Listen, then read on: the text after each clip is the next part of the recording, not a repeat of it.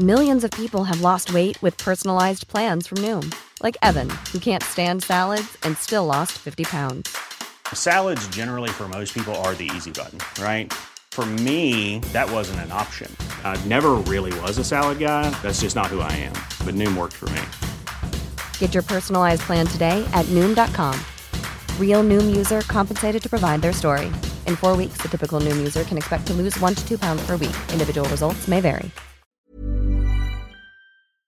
Heraldo Radio, la HCL se comparte, se ve y ahora también se escucha. Inicia las noticias de la tarde con Jesús Martín Mendoza en Heraldo Radio.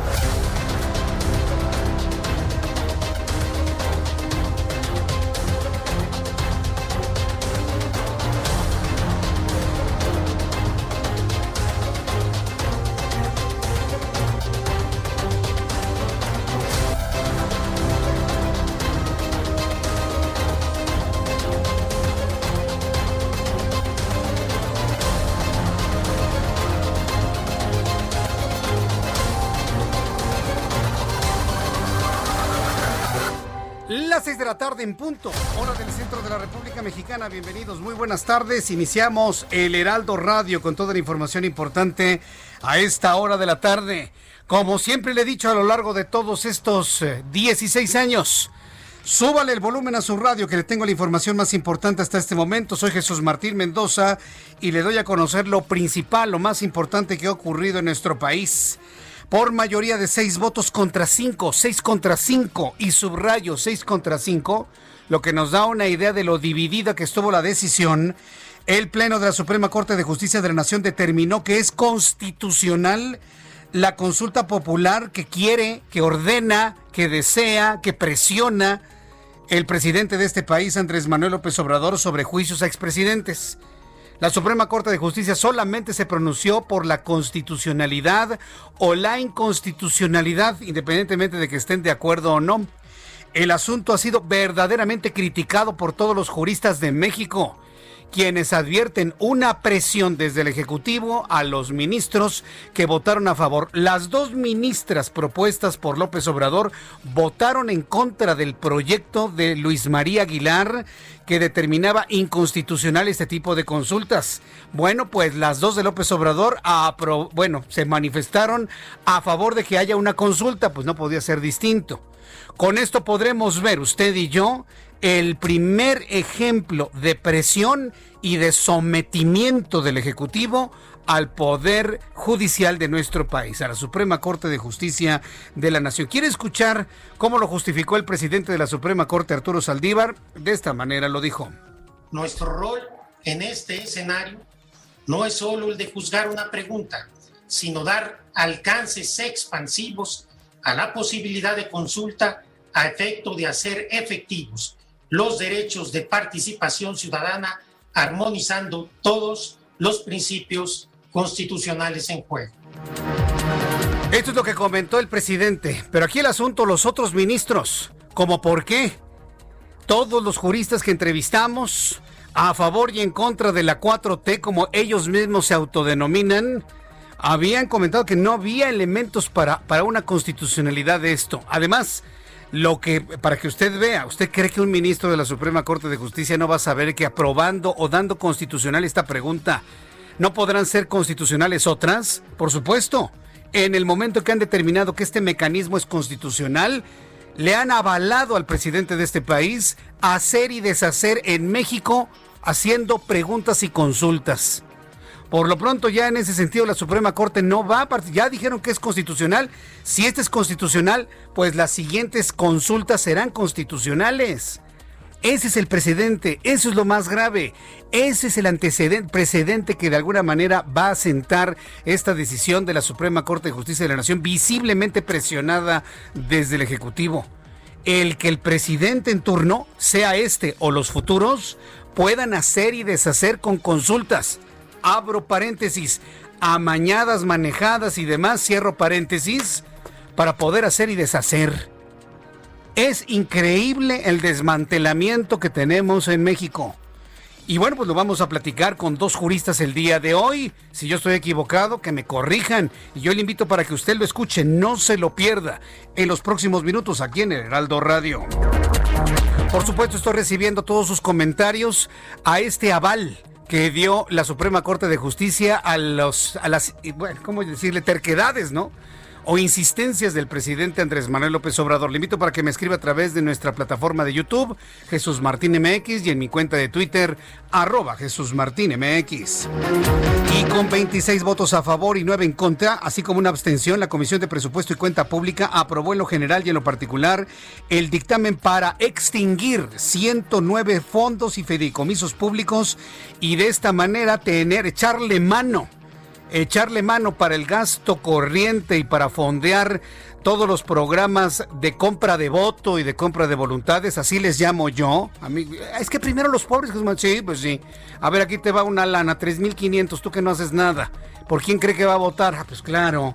Pues para fondear ese tipo de programas se van 68 mil millones de pesos. Dicen que al sector salud para la pandemia de COVID, usted y yo sabemos que eso no es verdad.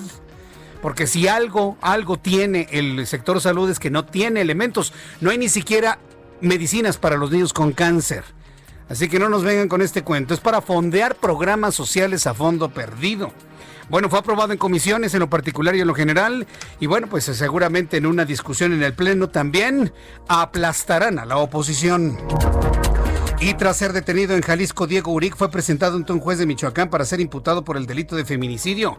Se dieron a conocer a través de las redes sociales imágenes en donde se observa al detenido donde le están leyendo sus derechos. También informo que este jueves el secretario de Seguridad y Protección Ciudadana, Alfonso Durazo Montaño, confirmó su intención de contender por la gubernatura de Sonora en la elección de 2021 y nos va a dejar la Secretaría de Seguridad Ciudadana así nada más. No, yo soy de la idea que acabe lo que empezó, ¿eh? Yo soy de la idea que mejor acabe lo que empezó y ya después que vea el que quiera ser gobernador. Pero en fin, dijo que se quiere ir de gobernador a Sonora. Le tendré los detalles más adelante aquí en el Heraldo Radio. Y el Comité 68 Pro Libertades Democráticas informó que se suspenderá la marcha del 2 de octubre en conmemoración de la matanza de Tlatelolco del 68 este año como una medida de precaución ante posibles contagios de COVID. Analistas del Banco de México redujeron por primera vez en el año su pesimismo luego de que en septiembre pasado mejorara la perspectiva de crecimiento económico del país a 9,80% de 9,90 para el 2020. ¿A qué me refiero? Esa es la mejoría. Están visualizando que el país se derrumbe 9.90% del Producto Interno Bruto. Un derrumbe del 9.90%. Bueno, para septiembre el derrumbe será de 9.80. Bueno, estamos salvados. La reina Isabel del Reino Unido se vio obligada a cancelar todos los eventos de gran escala en su residencia del Palacio de Buckingham y el Castillo de Windsor por el resto del año debido al brote de coronavirus. No quieren que se vuelva a enfermar la reina. Cerca de 3.000 integrantes de la caravana de migrantes irregulares, en su mayoría hondureños que se dirige a México y Estados Unidos, rompieron hoy jueves un cerco de las unidades militares y policíacas guatemaltecas y lograron pasar a la fuerza de Honduras a Guatemala. Una situación similar sucederá en México y ya el gobierno de México ha advertido que aquellas personas que ingresen a territorio nacional de manera ilegal y de manera violenta van a ser detenidos y serán enviados a la cárcel inconmutable, desde 5 hasta 10 años de prisión.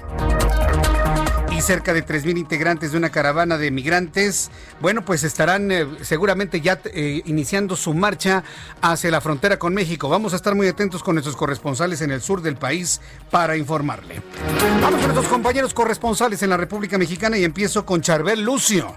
Nuestra corresponsal en Michoacán nos tiene más detalles de la detención de Diego Uric, el presunto feminicida. Adelante, Charbel. ¿Qué tal? Buenas tardes. Un saludo a todo el auditorio. Les comento que este día Diego Uric N., el presunto homicida de Jessica González Villaseñor, ya fue vinculado a proceso por el delito de feminicidio. Este jueves se llevó a cabo la audiencia inicial en la sala de oralidad número 4, donde el imputado Diego Uric se reservó el derecho a declarar y solicitó la presencia de defensores privados. Por su parte, la Fiscalía realizó la formulación de imputación para establecer eh, circunstancias de modo, tiempo y lugar de los hechos eh, se mencionaron los datos de prueba que recabó a través de eh, entrevistas a familiares tanto de Jessica como del imputado, archivos de video, dictámenes e informes periciales de diversas materias. La, la defensa de Diego Uric solicitó la modificación jurídica del delito por homicidio, la cual le fue negada, ya que se consideró que sí existen características de muerte violenta por razón de género, por lo que a las 15-15 horas se determinó que existen datos para suponer que Diego Uric participó en el delito de feminicidio por el cual se encuentra vinculado a procesos. También les comento que eh, pues pobladores, pobladores de Morelia y familiares de Jessica realizan en este momento una marcha del silencio en honor a la víctima. Bien, Charbel, gracias por la información. Estaremos muy atentos de lo que siga surgiendo allá en Michoacán. Gracias. Le seguimos informando. Saludo, saludo a Mayeli Mariscal, nuestra corresponsal en Guadalajara, Jalisco. Adelante, Mayeli. Hola, ¿qué tal? Muy buenas tardes. Buenas tardes a todo el auditorio. Desde este lunes se comenzaron a aplicar ya las vacunas de influenza en esta campaña para el 2020 en el marco de la epidemia de COVID, en donde se está solicitando que acudan las personas, principalmente eh, las que tengan alguna vulnerabilidad, eh, personas adultas mayores de 60 años o niños menores, así como las que tengan alguna enfermedad inmunodepresiva comentar que, bueno, este lunes inició la campaña con la aplicación de estas vacunas, más de dos millones que se estarán aplicando en la entidad, pero se inicia primero con todo el personal que está vinculado con pacientes de COVID del Instituto Mexicano del Seguro Social, el ISTE y la SEDENA, y posteriormente a partir del 15 de octubre se comenzarán a aplicar ya a la población en general. Esa es la información desde Jalisco. Muchas gracias por la información, Mayeli. Hasta luego, muy buenas tardes. hasta luego, muy buenas tardes. Aquí en la capital de la República va a empezar la vacunación contra influenza. De manera concreta en Xochimilco, ¿cómo se va a realizar? Carlos Navarro, adelante, te escuchamos. Buenas tardes. Buenas tardes, Jesús Martín. Te saludo con gusto a ti en el auditorio y bien. En la alcaldía de Xochimilco, que encabeza José Carlos Acosta, se van a aplicar 80 mil dosis de vacunas contra la influenza. Hoy dio inicio la aplicación de vacunas en la demarcación, que será durante esta temporada invernal en los centros de salud del territorio se aplicará de lunes a domingo, de 9 de la mañana a 3 de la tarde. Y si usted vive en Xochimilco y nos está escuchando en estos momentos, le comento que será en 13 centros. Se los, se los explico. Es en Xochimilco Centro, Santiago Tepequetlacalpan, Santa Cruz Xochitepec, Ampliación Tepepan, San Mateo Jalpa, San Andrés Aguayacán, Santa Cecilia Tepetlapa, San Francisco Tlanepantla, Santa María Nativitas, Santa Cruz Acapixtla, San Gregorio, San Luis Tlaxaltemalco y Santiago Tulyehualco. Será en estos 13 centros de salud donde se estarán aplicando las vacunas de lunes a domingo de 9 de la mañana a 3 de la tarde, así es que serán 80 mil y principalmente el objetivo eh, en el inicio de esta campaña de vacunación, Jesús Martín, es los grupos vulnerables, personas mayores de 65 años y niños menores de los 6 años, así como aquellos que tengan comorbilidades de enfermedades crónicas no transmisibles. Jesús Martín, la información que te tengo. Muchas gracias por la información, Carlos Navarro. Hasta luego, buenas tardes. Hasta luego, buenas tardes. El reloj marca las 6 de la tarde con 12 minutos. Vamos con nuestros compañeros reporteros urbanos, periodistas especializados en información de ciudad. Israel Lorenzana, adelante Israel. Jesús Martín, es un gusto saludarte esta tarde. Estamos ubicados exactamente en la calle Venustiano Carranza y Pino Suárez, en donde continúa este cerco policíaco para evitar que tanto vehículos como personas transiten en calles del centro histórico, para ser precisos, en el circuito Plaza de la Constitución. Este cinturón está abarcando 20 de noviembre, Palma, Moneda, por supuesto Corregidora, la calle de Madero y también 5 de febrero. Estos elementos policíacos están impidiendo el paso a toda costa de las personas, únicamente transita la gente que trae una identificación oficial y que por supuesto trabaja en algún edificio aledaña al zócalo capitalino. Lamentablemente esto genera muchos contratiempos, Jesús Martín, para quien va con dirección hacia la zona de Izazaga, Pino Suárez, a través de esta arteria, bueno, pues hay que armarse de paciencia, por supuesto, y anticipar su paso con dirección hacia la zona de San Antonio Abad. Para quien viene de Tlalpan y se incorpora a través de 20 de noviembre, también asentamientos, esto en los cruces marcados con semáforo. No hay que abandonar esta arteria, superando el punto, la circulación mejora para nuestros amigos que van hacia la zona del ex Lázaro Cárdenas y también con dirección hacia Salto del Agua. Jesús Martín, la información que te tengo. Muchas gracias por esta información, Israel. Hasta luego. Hasta luego, que te vaya muy bien. Alan Rodríguez, ¿en qué zona del Valle de México te encuentras? Adelante, Alan. Jesús Martín, muy buenas tardes. Tenemos información para todos nuestros amigos que se desplazan hacia la zona sur de la Ciudad de México. Y en estos momentos, Calzada Miramontes presenta asentamientos a partir de Calzada Acoxpa y hasta la zona de Escuela Naval Militar. En el sentido contrario de esta vialidad, la situación es similar. Para todos nuestros amigos que circulan en estos momentos sobre Calzada de Talpan, presenten esta tarde carga vehicular entre Viaducto Miguel Alemán Valdés y hasta la zona de Taxqueña. Para nuestros amigos que circulan en el sentido contrario desde el sur hacia la zona centro de la Ciudad de México, en el sentido contrario desde Periférico hasta Churubusco, presenta asentamientos. Superando este punto, la vialidad mejora para quienes se aproximan hacia el centro de la Ciudad de México. Es el reporte que tenemos. Muchas gracias, Alan. Estamos al pendiente, buenas tardes. Hasta luego, que te vaya muy bien. Saludo con mucho gusto, como todas las tardes, con información de la ciudad a Javier Ruiz. Adelante, Javier. El gusto mío, Jesús Martín, que tal? Excelente tarde. Justamente tenemos información del paseo de la reforma. Vamos a encontrar ya carga vehicular intensa, antes para quien deja atrás la zona de Prado Norte y esto para quien desea llegar hacia Periférico, más adelante para continuar hacia la zona del Auditorio Nacional. El sentido opuesto también ya con algunos rezagos a la circulación son provocados por la operación de los distintos semáforos, así que hay que tomarlo en cuenta, salir pues con anticipación. En lo que corresponde a la avenida Patriotismo, lo que podemos observar en general que el avance es constante, al menos para quien deja atrás la zona del eje 7 sur, esto para quien desea llegar hacia Puente de la Morena, más adelante para continuar hacia la zona del viaducto Miguel Alemán, el sentido opuesto, es decir, la avenida de Revolución, en general ya con carga vehicular abundante, principalmente rezagos para cruzar la zona del eje 5 y más adelante también para llegar hacia la zona de Molinos. De momento, Jesús Martín, el reporte que tenemos. Muchas gracias por la información. Estamos atentos, hasta luego, buenas tardes. Hasta luego, que te vea muy bien. Son las 6 de la tarde con 16 minutos. Vamos a revisar junto con Abraham Arreola lo que sucedió un día como hoy, 1 de octubre, en México, el mundo y la historia. Adelante, Abraham.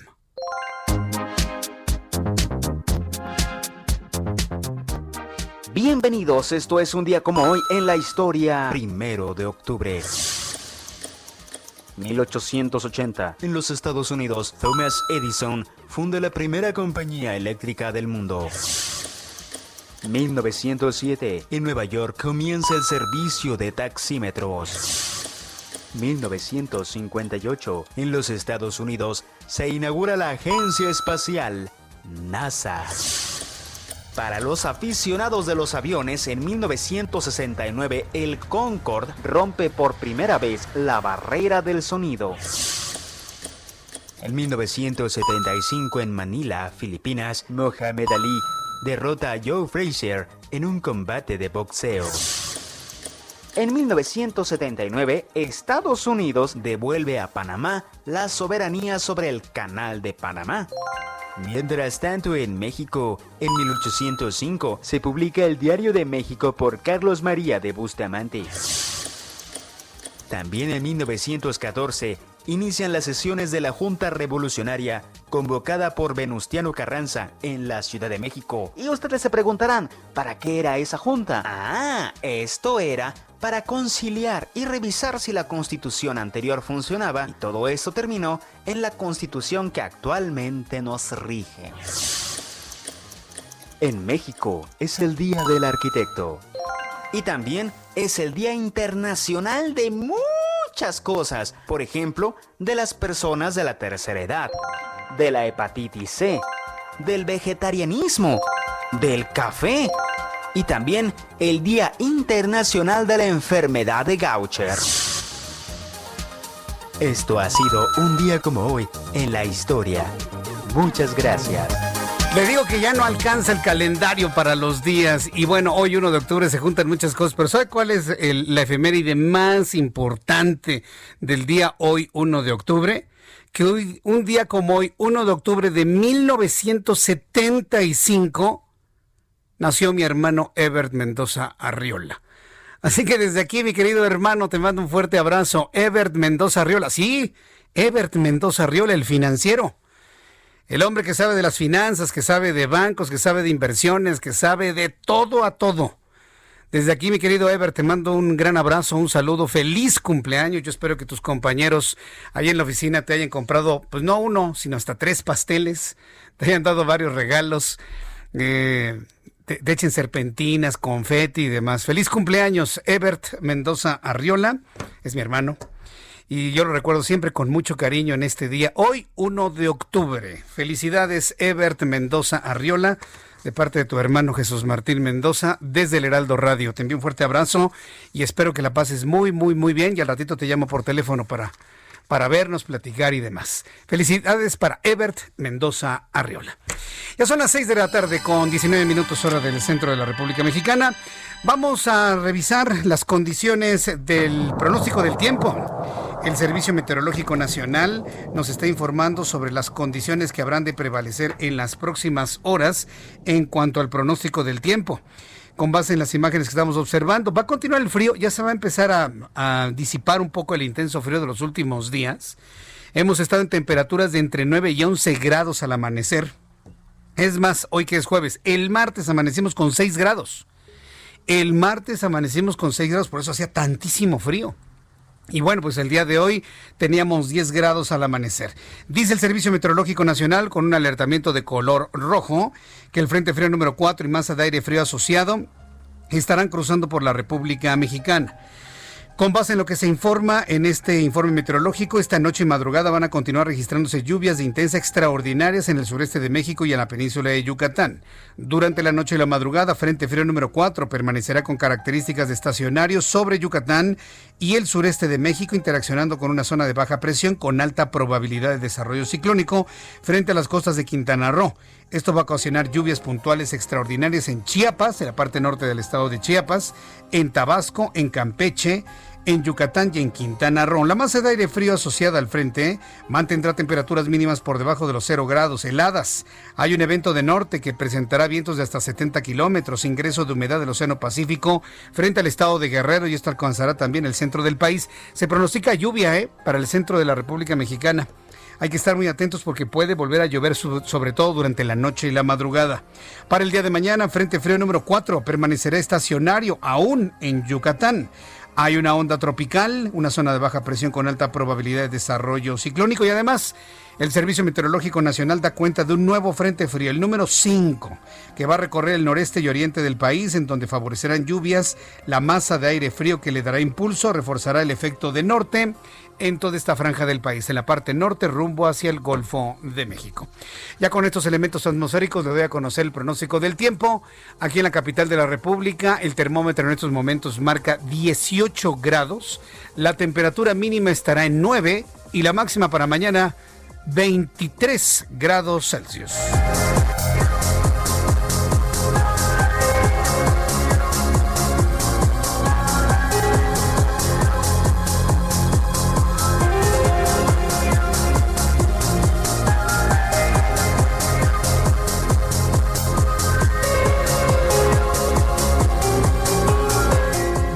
De la tarde con 22 minutos, las 6 de la tarde con 22 horas del centro de la República Mexicana. Me dice Alejandro Sánchez a través de YouTube. Eh, asume, asume Vigueras, bueno, le dice a ella, muy buenas, muy buena observación, Jesús Martín, de, eh, sería excelente informaras esa noticia de los cientos de millones que va a enviar a Centroamérica, que es que para apoyo, que vean primero por el país en México. Ese, ese tema se, se, señaló y se criticó en su momento. ¿eh? Cuando la Secretaría de Relaciones Exteriores, ¿se acuerda? hace casi un año, no más de un año, creo que fue por marzo de, de, 2019, que teníamos la oleada de centroamericanos entrando a patada abierta por la frontera sur para llegar hasta los Estados Unidos. ¿Se acuerda del tránsito que tuvieron inclusive por la capital de la República? ¿Se acuerda de las historias de personas en Guanajuato y en otras entidades de la República que salían de sus casas a darles alimento a los centroamericanos y tiraban la comida a la basura, muertos de hambre y tiraban la comida a la basura. Traían el hambre con sus hijos porque venían con niños, les daban arroz, frijol, les daban pollito, algunos sándwiches, lo tiraban a la basura. Yo me acuerdo, fue un escándalo. La gente indignadísima y lo mismo hicieron en Tijuana. ¿Sabe por qué tiraban la comida a la basura? Le dijeron a uno de nuestros reporteros, porque nosotros no comemos eso. Nosotros no comemos arroz ni frijoles. A nosotros denos pizzas y refrescos. Nosotros comemos pizzas y refrescos. Eso se lo dijeron nuestros reporteros. ¿Se acuerda de aquel caso, no? Bueno, pues cuando estaba en su momento más álgido aquel asunto, el gobierno actual tuvo la idea de generar proyectos productivos en los países que estaban generando todo este fenómeno, concretamente Honduras, Guatemala y El Salvador. Y se determinó otorgar 30 millones de dólares a cada uno de estos países. 30 millones para Honduras, 30 millones para Guatemala, 30 millones para El Salvador. 90 millones de pesos. ¿Cada cuándo? Pues hasta sabemos que nada más fluyó una sola entrega. ¿Pero con qué objeto? Para generar trabajo, para generar proyectos productivos y que dejen de estar cruzando las fronteras. Pues se ve que el proyecto ya falló porque ya vienen otros centroamericanos rumbo a la República Mexicana. Regreso con esto y mucho más sobre el asunto de la Suprema Corte después de los anuncios y le invito para que me escriba en mi plataforma de YouTube, Jesús Martín MX. Escuchas a Jesús Martín Mendoza con las noticias de la tarde por Heraldo Radio, una estación de Heraldo Media Group. Heraldo Radio.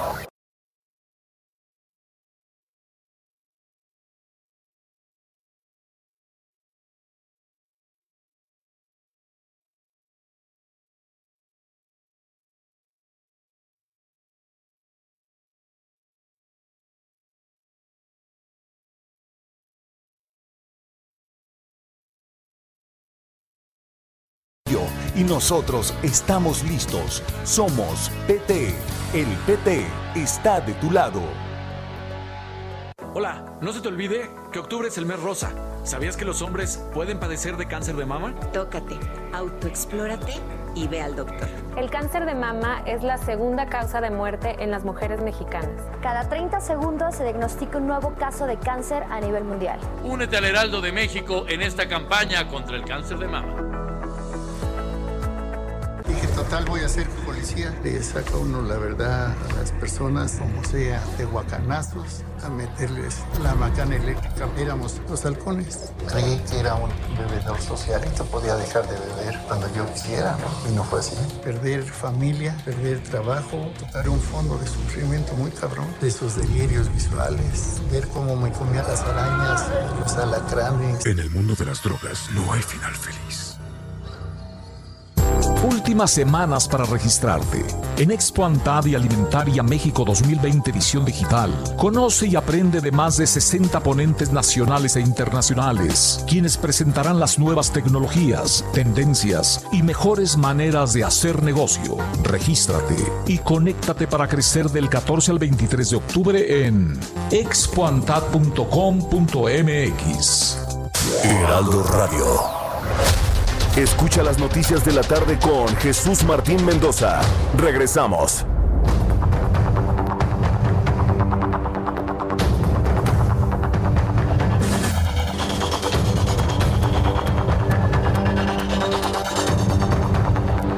Son las 6 de la tarde con 30 minutos hora del centro de la República Mexicana. Bueno, tenemos asuntos noticiosos muy importantes, muy importantes. El asunto de los fideicomisos, que ya fue aprobado en comisiones eh, tanto en lo particular como en lo general. Va a pasar al Pleno para su discusión y después va a pasar a la Cámara Revisora y pues esto ya no tiene vuelta de hoja. Se van a cancelar 109 fideicomisos. ¿Sabía usted que de esos 109 fideicomisos, 65, 60, de 109, 65 pertenecían al CONACIT? Ya con eso ya le digo todo todas las áreas de investigación, de ciencia, tecnología y desarrollo que van a quedar desamparadas. Uno de los fondos que va a desaparecer el gobierno, el, gobierno de la cuarta transformación, el gobierno, uy, no sabe, el, el gran gobierno que iba a cambiar las cosas, van a desaparecer el Fonden. Que los gobernadores y los presidentes municipales de estados como Chiapas, Oaxaca, Guerrero, que se hinquen y le pidan a Dios que no los destroce un huracán o que no los destruya un terremoto. Porque si llega a pasar algo, no va a haber dinero del Fonden, del Fondo Nacional para Desastres Naturales. Entonces, ¿de quién es la culpa? ¿De quién es la culpa? ¿Del gobierno? Le vuelvo a decir que no. Ellos están en su agenda. López Obrador está cumpliendo la agenda de Sao Paulo desmantelar al país. La culpa es de nosotros, que nos quedamos aquí sentados viendo cómo están desmantelando al país. Desmantelando al país. Y de esta forma, este, no hacemos absolutamente nada, ni siquiera los de frena que están ahí en sus casitas de campaña en el Zócalo. ¿Qué hicieron para detenerlos? ¿Qué pasó con la, qué pasó con la, ah, eh, la oposición? Aplastada, ¿no? Mire, con el mayoriteo de Morena y de sus partiditos rémoras, aplastados completamente. Entonces el asunto, el asunto es muy grave. Fíjese, yo me he encontrado con personas que ante este escenario dicen, no, ¿sabes qué, Jesús Martín? Yo me voy a ir de este país. Yo, yo me quiero ir de este país.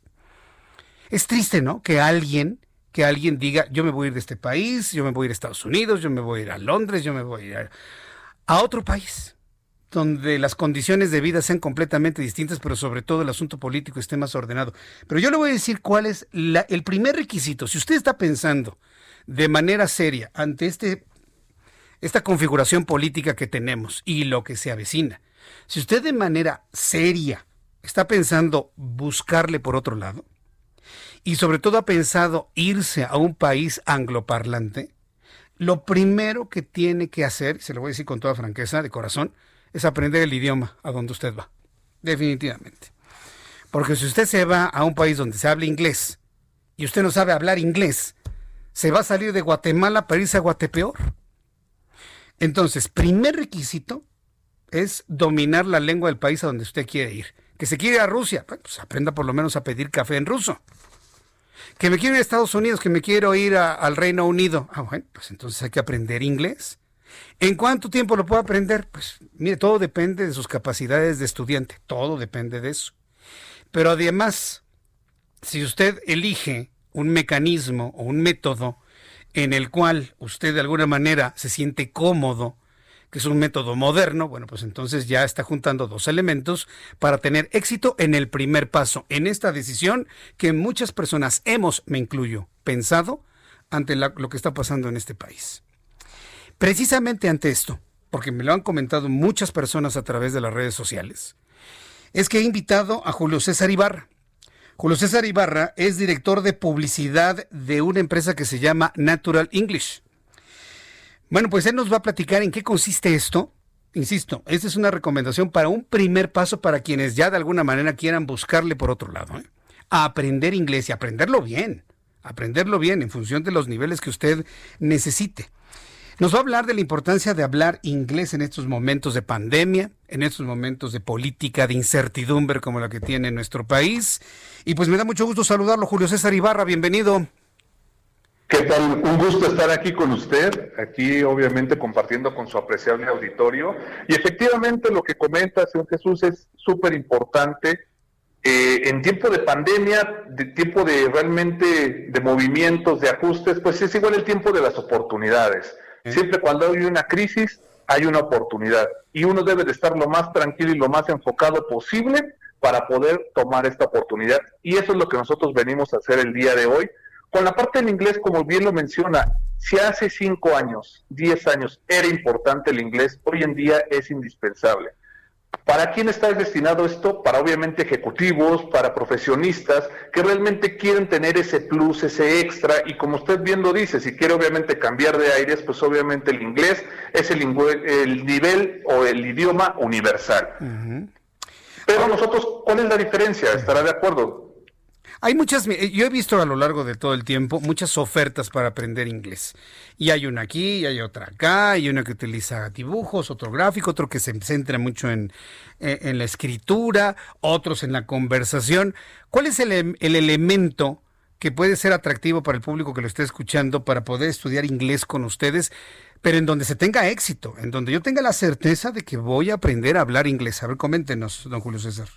Perfecto, mire, con nosotros la carta de presentación es nuestro sistema, ¿vale? El sistema es un sistema completamente diferente a lo tradicional. Si ya estás cansado de manejar un sistema en donde siempre es la gramática, lista de verbos, reglas, y el clásico lo entiendo, pero no lo hablo, solamente lo puedo leer, solamente lo puedo escribir, pues obviamente nosotros vamos en contra de todo eso, porque nuestro sistema es un sistema natural de aprendizaje en donde les vamos a enseñar el inglés como usted y yo aprendimos el español, primero a hablar, a razonar, a entender, después a leer y escribir y hasta el último la gramática.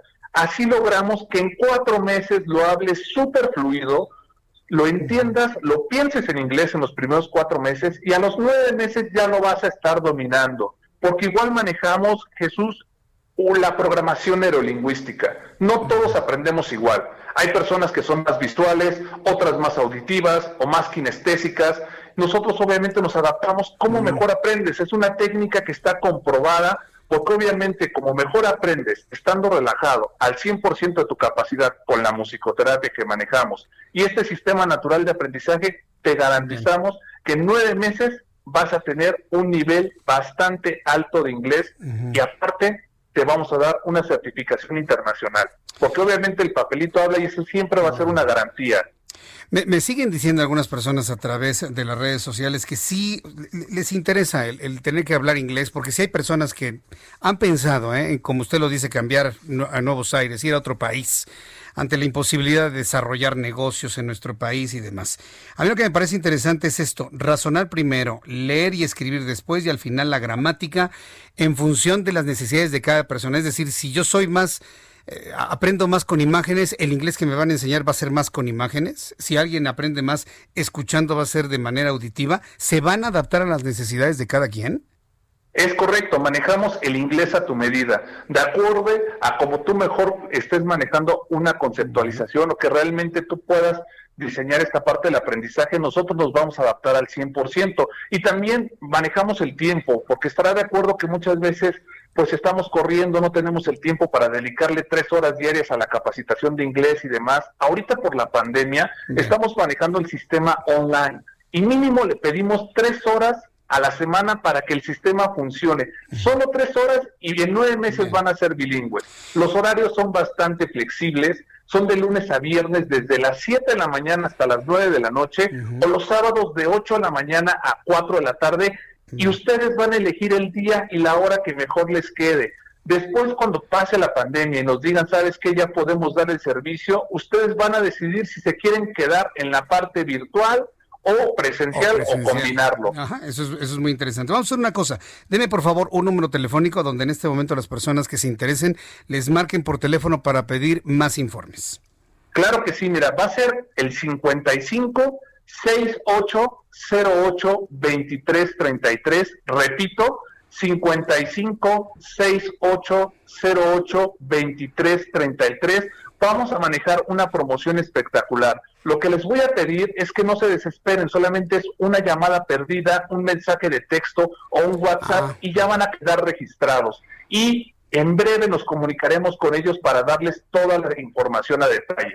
Y ahorita, como realmente vamos a manejar esta promoción, algo que no se había visto en tu auditorio y demás, Jesús Martín, quiero que pongan atención. Vamos a manejar una beca del 50% de descuento en todas las mensualidades desde que inicias el día 1 hasta el último día vas a tener el 50% de descuento a mitad de precio en el plan todo incluido. Ya no vas a aportar nada más adicional porque ya todo está incluido. Correcto. Y de igual forma, pues vamos a manejar un regalo para ustedes. Si tú quieres tomar la capacitación, pero dices, en este viaje, pues me quiero llevar a mi familia, quiero ir con mi hermano, quiero ir con mi hijo y demás, vamos a manejar un 2 por 1 familiar. ¿Qué significa? Todo incluido, mitad de precio y aparte un 2 por 1 familia. Pues son muchas, son muchas cosas que yo creo que el público, una vez que, hagan esta llamada perdida o envíen un mensaje de WhatsApp, ustedes les podrán decir ya con más detalle para las personas que se interesen. La verdad resulta interesante, a mí me, me interesa mucho lo que es el mecanismo y la forma moderna en la que están enseñando el inglés. Yo quiero agradecerle mucho a Julio César Ibarra que nos haya presentado esta opción para las personas que están pensando seriamente, verdaderamente seriamente, el cambiar de aires, el cambiar de vida, el cambiar de residencia, el ir a otros lugares ante la posibilidad de que esto ya no tenga solución aquí en nuestro país. Pero por lo pronto, gracias por darnos estas recomendaciones. Voy a repetir el número 5568082333. Es correcto, ¿verdad? Es correcto, 5568082333, repito, 5568 08 23 33. Muy si bien. tienes esta opción, marca ahorita Natural English, es la única opción y te vamos a ayudar en todo lo demás, ¿ok? Bien, Así es que César. ayúdanos. Muchas gracias, Julio César Ibarra. Ha sido un gusto el tenerlo aquí y gracias por presentar esta útil opción. Muchísimas gracias. Que esté muy bien, hasta luego. Hasta luego, que de le vaya muy bien. Que le vaya muy bien. Yo recuerdo hace muchos años, seguramente usted conoció a alguien con quien yo trabajé hace algún tiempo, que recomendaba en ese entonces hablar eh, chino mandarín, ¿se acuerda? Uh, yo me acuerdo hace mucho tiempo. O sea, este- esto no es algo nuevo. A través de los, eh, de los programas informativos, a través de, de los programas de noticias, hubo un tiempo en que se hablaba que no, que el idioma del futuro iba a ser el chino mandarín. No lo ha sido todavía hasta este momento, aún con la cantidad de personas que hablan chino mandarín en el mundo. Lo importante es el inglés. Y si usted habla inglés y lo domina, pues puede usted dominar muchas cosas más que quiere para usted y su familia. 5568-08 2333. Llámeles ahorita en este momento, ¿eh? Hace una llamada perdida y demás, ya eh, y re- en una llamada de regreso le enviarán toda la información que usted necesita. Bueno, son las 6 de la tarde con 43 minutos hora del centro de la República Mexicana. Habrá muchas personas que me digan, no, yo Jesús Martín, yo me quedo aquí en mi país, yo me quedo con mis tacos al pastor, yo me quedo aquí con, con mis mariachis, con mi mezcal, con mis cuates, con mis amigos. Pues vamos a tener que lidiar con lo que tenemos, ¿eh? y vamos a tener que lidiar y coexistir con, con lo que tenemos. Por ejemplo, ¿qué es lo que vamos a tener seguramente el año que entra? Y esa es la parte en donde va a descender el análisis. Si la Suprema Corte de Justicia de la Nación ya determinó que es constitucional hacer eh, un sondeo para determinar si se enjuician o no a los presidentes, ¿sabe cuándo se va a hacer ese sondeo? El año que entra. ¿Y sabe lo que va a haber el año que entra? Elecciones. ¿No es esto una acción de campaña adelantada? Claro que sí, por supuesto, por donde lo vea. Por donde lo vea, además de que la determinación de la Suprema Corte de Justicia de la Nación avala, o bueno, digamos, habilita, ese es el término, habilita que un presidente de la República, este o presidentes futuros, hagan lo que quieran hacer a través de, en- de un sondeo, de una encuesta. Ah, el pueblo dice que sí, ah, bueno, entonces lo hacemos.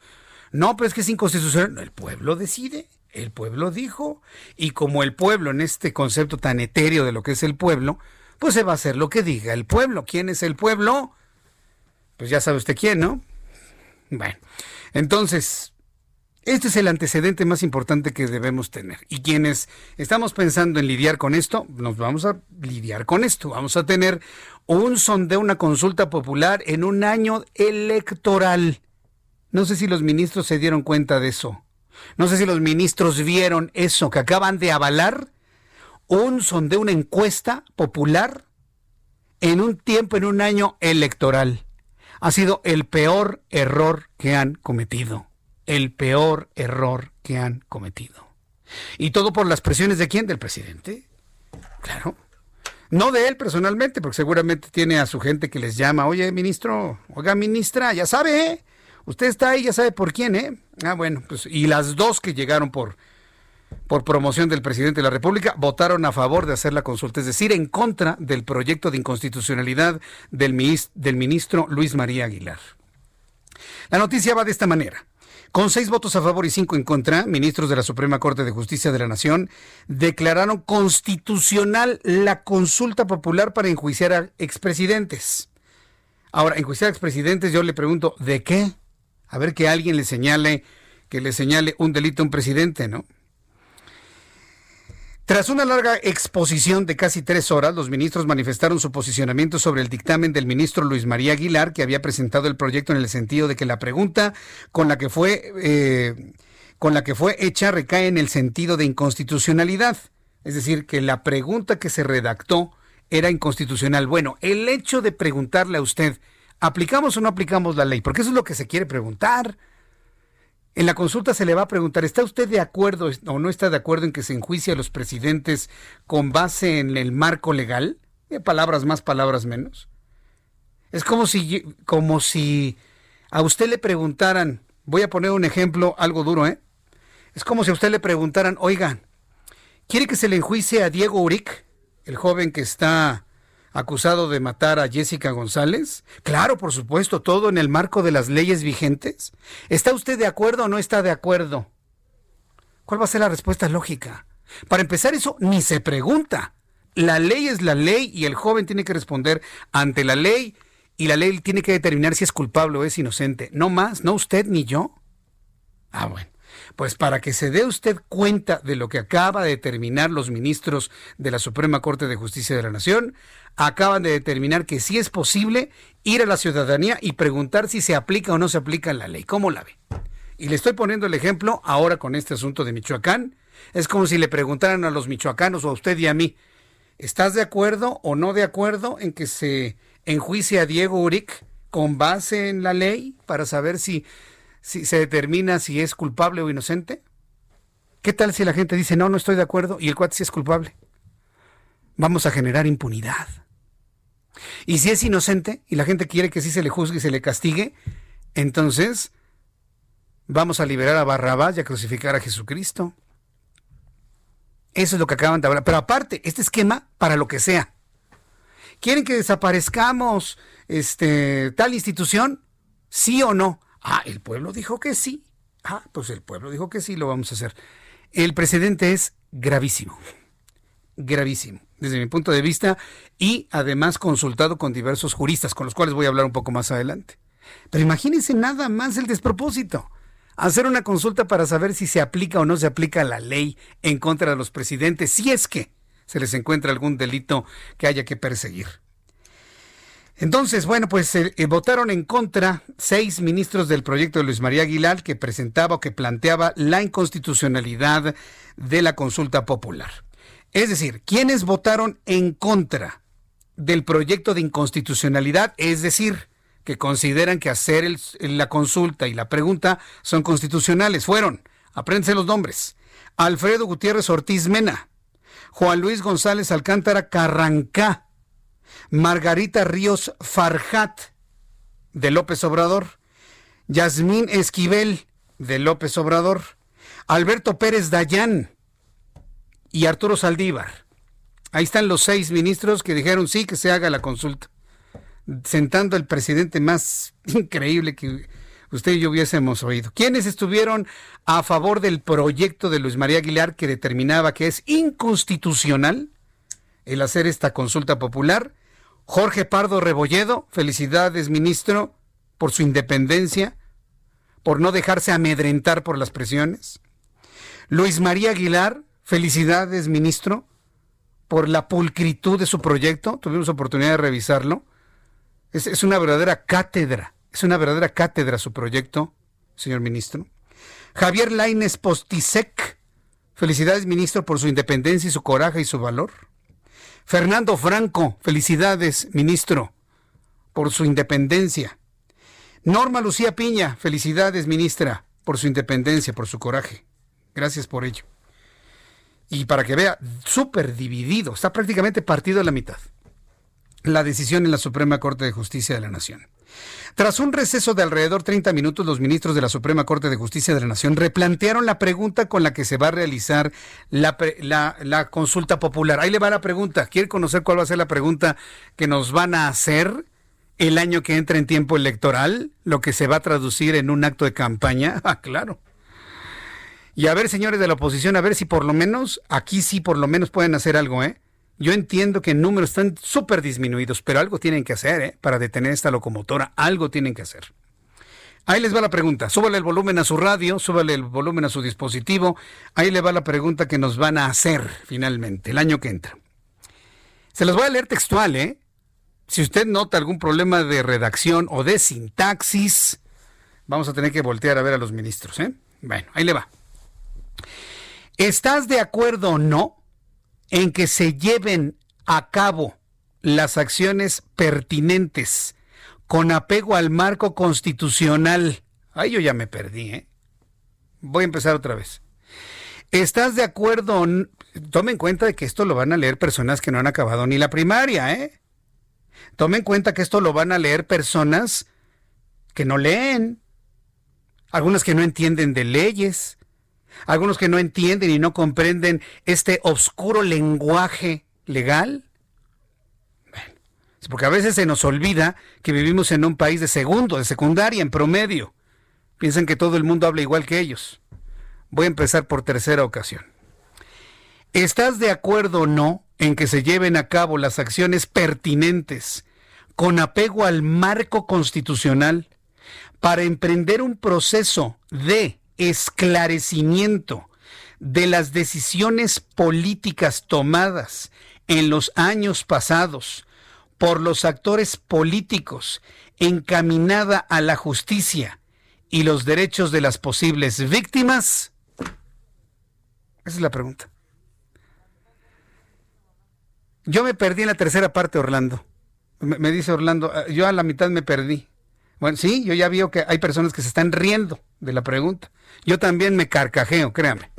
¿Qué pretenden? ¿Quién va a entender esto? Ahora resulta que vivimos en un país de puros, este, de puros abogados, ¿no? Y algunos abogados ni le entienden a esto. No, no, no, no, no. Esto es ridículo, verdaderamente ridículo. No aterriza nada al pueblo bueno al que le habla Andrés Manuel López Obrador. Tan fácil, ¿quieres que se enjuicie a los presidentes, sí o no? Ya. Se da cuenta porque yo siempre le he dicho que lo que actualmente tenemos es exactamente igual a lo anterior, es más de lo mismo. Yo no le veo ninguna diferencia, nada absolutamente. Bueno, yo veo aquí puras carcajadas del público que me está siguiendo a través de, YouTube. Como decía Maximiliano, un país no puede ser gobernado por la chusma. Dice Mauricio Gómez eh, Pedroso. No lo puedo creer, no se le entiende nada. Ahorita lo voy a volver a leer. Raúl Molina, yo soy abogado y no le entendí. Vamos a pensar que leo mal, ¿sí? A lo mejor leo mal, a lo mejor no sé leer. A ver, eh, ven, anuncios integrados que siguen video. No, este es el fin para envolver al ignorante, dice Patricia Rodríguez. Ja, ja, ja, ja, ja. Vaya arboledas, está mejor mi pregunta. Y si hacemos una consulta para ponerle cola de burro al más agachón y tarugo. no, bueno, es que vaya arboledas, hay que ser un poquito, bueno, yo sé que tú eres un hombre serio, capitán, pero dice no se entiende nada, me dice Elia Salguero, entonces también puede ser juzgado AMLO en 2025, en principio sí, en principio sí. Pero sí, pero para hacer este, hacer esos juicios, primero hay que preguntar. ¿Y qué tal si cuando él se vaya la mayoría dicen que no? Y si se le encuentra que debe explicaciones hasta del segundo piso cuando fue jefe de gobierno. A ver. No, no, no, si no, si no se va a ir limpio, ¿usted cree? No. ¿Cuánto nos falta para ir al corte? ¿40 segundos? No me da tiempo de leer la pregunta. Vamos a hacer una cosa. Avísele a todos sus amigos que voy a leer la pregunta que nos van a hacer en en la consulta popular el año que entra, en tiempos de campaña. Hágame usted el favor. Yo, no sé dónde tenían la cabeza los ministros que no se acordaron que el año que entra hay elecciones, señores. Voy a ir a los mensajes. De regreso le tengo un resumen de noticias. Voy a volver a leer la pregunta. Tendremos a nuestros compañeros reporteros urbanos. En fin, todo lo que me quiera decir a través de YouTube en el canal Jesús Martín MX. Escuchas a. Jesús Martín Mendoza con las noticias de la tarde por Heraldo Radio, una estación de Heraldo Media Group. Heraldo Radio, la HCL se comparte, se ve y ahora también se escucha.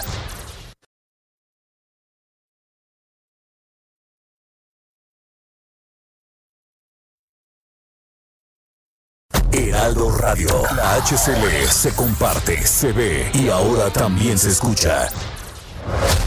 Escucha las noticias de la tarde con Jesús Martín Mendoza. Regresamos.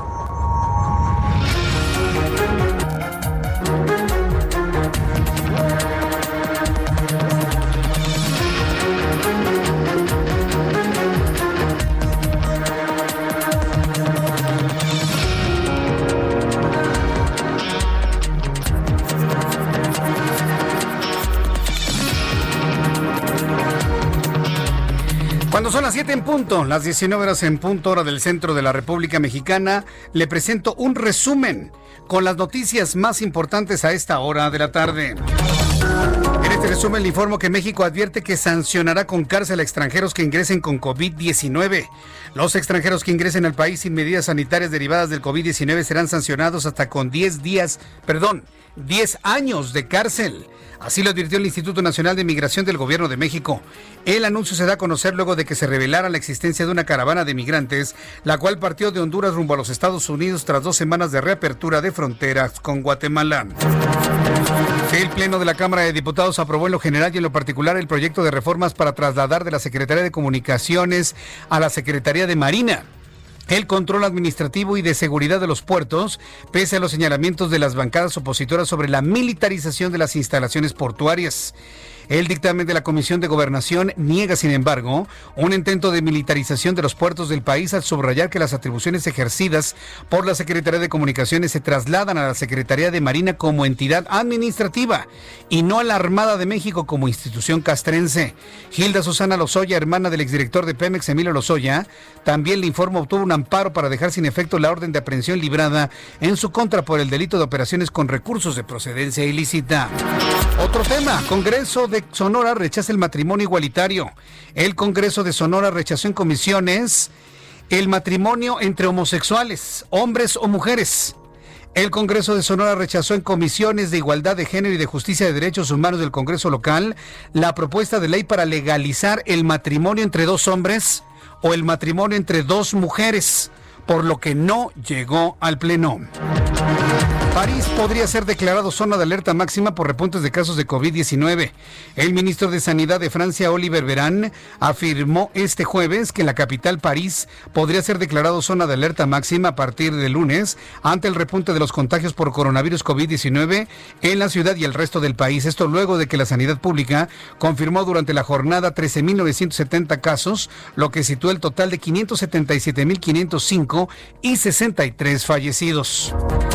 Alemania ordenó limitar el número de participantes en fiestas al aire libre. No deberán estar al más de 50 personas en interiores, solamente 25 individuos. Esto conforme a la evolución del índice de infecciones por COVID-19 para luchar contra el repunte de la pandemia, declaró la canciller Angela Merkel. Que México se vea en ese espejo, ¿eh, señores? Que México se vea en el espejo de Europa. Estas son las noticias en resumen. Le invito para que siga con nosotros. Le saluda Jesús Martín Mendoza.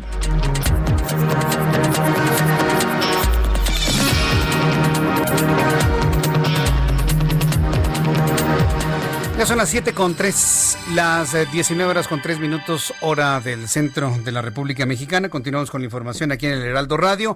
Bueno, para redondear, antes de ir al siguiente tema que tiene que ver con lo de los fideicomisos, eh, antes de continuar. Ah, vamos con nuestros compañeros reporteros, ¿no? Vamos primero con los compañeros reporteros en lo que más personas se van uniendo a nuestro canal para escuchar la pregunta que nos van a preguntar. La pregunta que nos van a preguntar. Digo, para estar al mismo nivel, ¿no? De las cosas. La pregunta que nos van a preguntar el próximo año, año de elecciones, para saber si queremos que enjuiciar a los expresidentes de México. En un ratito le, le doy otra vez la pregunta porque todo el mundo anda medio perdido. Vamos primero con Alan Rodríguez, ¿en qué zona del Valle de México te encuentras? Adelante, Alan. Jesús Martín, muy buenas tardes. Continuamos al sur de la Ciudad de México y tenemos el reporte de la avenida de los insurgentes, la cual desde la zona del Parque de la Bombilla hasta el viaducto Miguel Alemán Valdés se encuentra despejada esta tarde, únicamente con algunos asentamientos ya llegando a la zona del viaducto, pero es solamente cuestión del semáforo y su cambio de luces. En el sentido contrario de la vialidad, a partir de la zona del viaducto y hasta la zona del eje 7 sur, presenta algunos ligeros asentamientos. También tenemos el reporte de la avenida Río Miscuac, y es que esta tarde entre Revolución y la Avenida Universidad presenta ligeros asentamientos para quienes se dirigen al oriente de la Ciudad de México. Superando este punto se convierte en Avenida Río Churubusco y tenemos carga vial hasta la salida de Tlalpan. Por lo pronto, Jesús Martín es el reporte que tenemos esta tarde. Gracias por la información, Alan. Gracias, muy buenas tardes. Israel Lorenzana, ¿en dónde te ubicas? Adelante, Israel, te escuchamos. Muy buenas tardes. Jesús Martín, gracias. Estamos ubicados en estos momentos en el barrio Bravo de Tepito. Es exactamente Peña y Peña, entre Vidal Alcocer y Ferrocarril de Cintura, en donde un hombre de aproximadamente 40 años ha perdido la vida tras ser ejecutado de varios disparos de arma de fuego por dos sujetos que venían a bordo de un vehículo y sin mediar palabra comenzaron a dispararle para después darse a la fuga. Ya para estos momentos han llegado personal del Ministerio Público, quienes están llevando a cabo el levantamiento del cuerpo, este hombre que permanece en calidad de desconocido. Los elementos de la Secretaría de Seguridad Ciudadana han instalado un operativo para intentar dar con los responsables. Para poner en contexto a nuestros amigos, esto es muy cerca de la zona de Congreso de la Unión y del eje 1 Norte en su tramo Mosqueta. Hay que manejar con mucho cuidado, aunque es circulación local, todavía tenemos movilización por parte de unidades policíacas y servicios de emergencia. Jesús Martín, es la información que te tengo. Muchas gracias, Israel Lorenzana. Hasta luego. Hasta luego. Saludamos a Javier Ruiz. Adelante, Javier.